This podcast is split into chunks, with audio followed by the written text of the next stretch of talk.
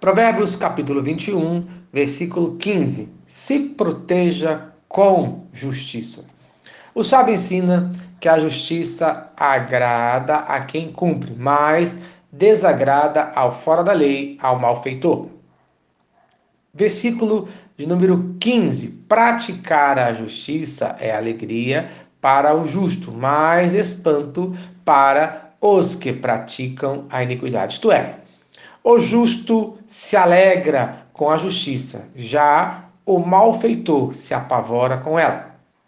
Em primeiro lugar, a situação do justo. Não tem nada a temer, conforme Provérbios, capítulo 11, versículo 10. No bem-estar dos justos exulta a cidade, e perecendo os perversos há júbilo. Isto é, quando a justiça acontece de forma apropriada na vida do justo e do malfeitor, esse acontecimento traz alegria para todos.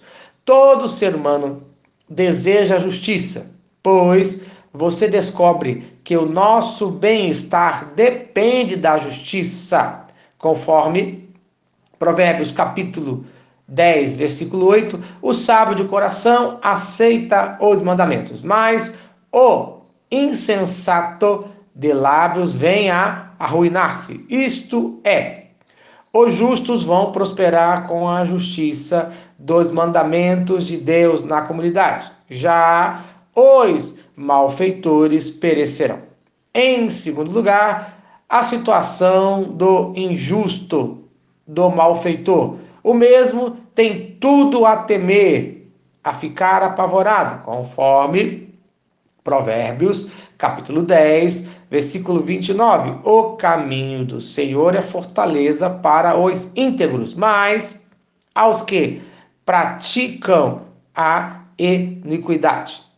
O caminho do Senhor é fortaleza para os íntegros, mas a ruína aos que praticam a iniquidade. Preste bastante atenção. O castigo vem para os que recusam o caminho de Deus. Você recusa o caminho de Deus, conforme fala Segunda carta de Pedro, capítulo 2, versículo 21. Pois melhor lhes fora nunca tivessem conhecido o caminho da justiça, do que, após conhecê-lo, voltem para trás, apartando-se do santo mandamento que lhes fora dado. Isto é, a sua rejeição aos mandamentos de Deus aumenta a sua responsabilidade diante de Deus. Preste atenção.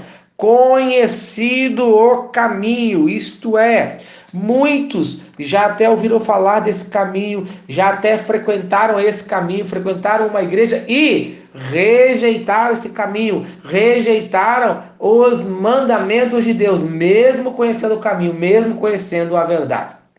Eu pergunto, qual a sua situação do dia de hoje?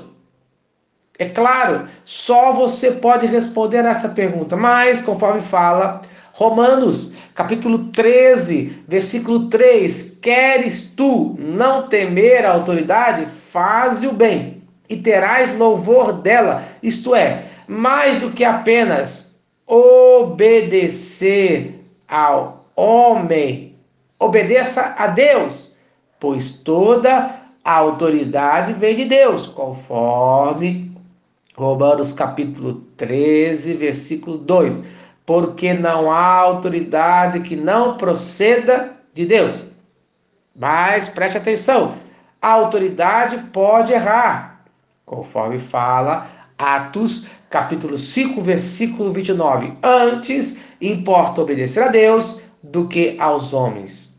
Então, no dia de hoje, obedeça a Deus, entregue tudo nas mãos de Deus e não se preocupe, pois, conforme fala primeira carta de Pedro, no capítulo 5, versículo 7, lancei sobre ele toda a sociedade, porque ele tem cuidado de vocês. Amém. Se esta mensagem abençoa a sua vida, compartilhe com quem você ama. Vamos orar. Senhor Deus, obrigado por mais esse dia.